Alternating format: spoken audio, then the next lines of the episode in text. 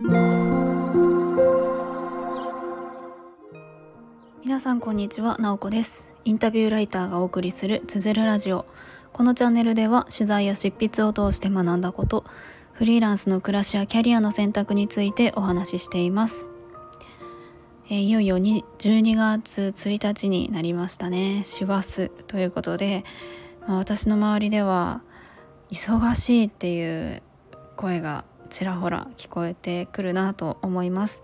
皆さんはいかがですか？どんなこう日々でしょうか？ここ数日。で私自身も最近なんだか急に忙しいなっていう感じがしております。で普段はインタビューライティングの仕事をしているので基本的には人へのインタビューとかどこかに行って取材をするでまあ原稿を書いている時間がすごく長い一番長いんですけれども、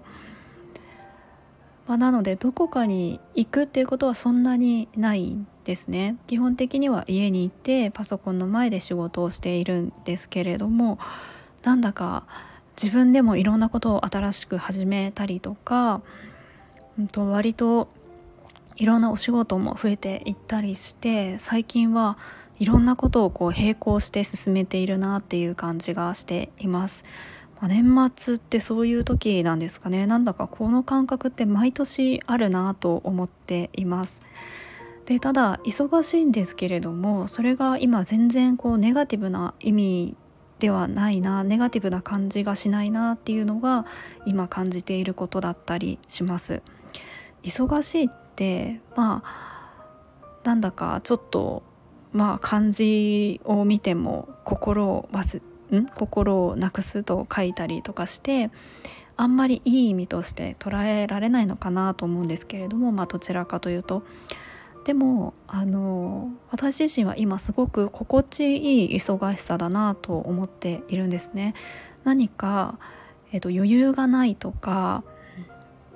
ストレスを感じるとかそういうことが全くなくって一つ一つやることは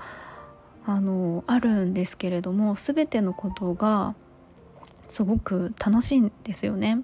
本当にありがたいことだなと思うんですけれどもやっている仕事が全部あのすごくエネルギーを注いで自然にエネルギーを注いでできるなって思うことばかりだなと思っています。で一方でそうじゃない忙しさを感じる時もやっぱりあるなと思っているんですね。それはすごく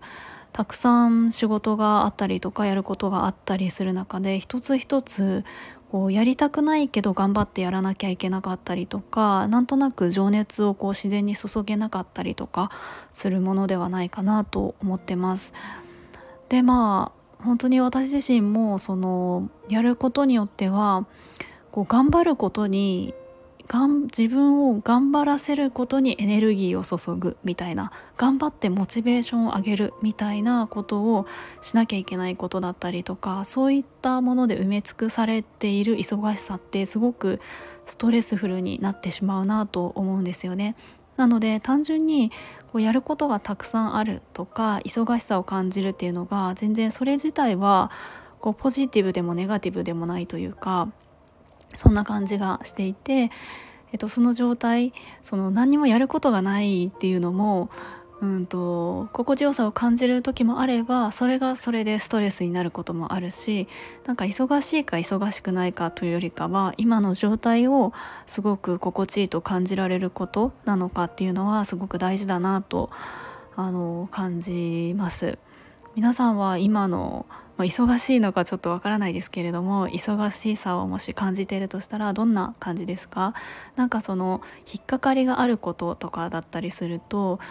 うんとまあちょっとこう一旦離れてみるとか手放してみるとかそういうこともしてみるとすごく何か変化が起こったりするんじゃないかなと思っています。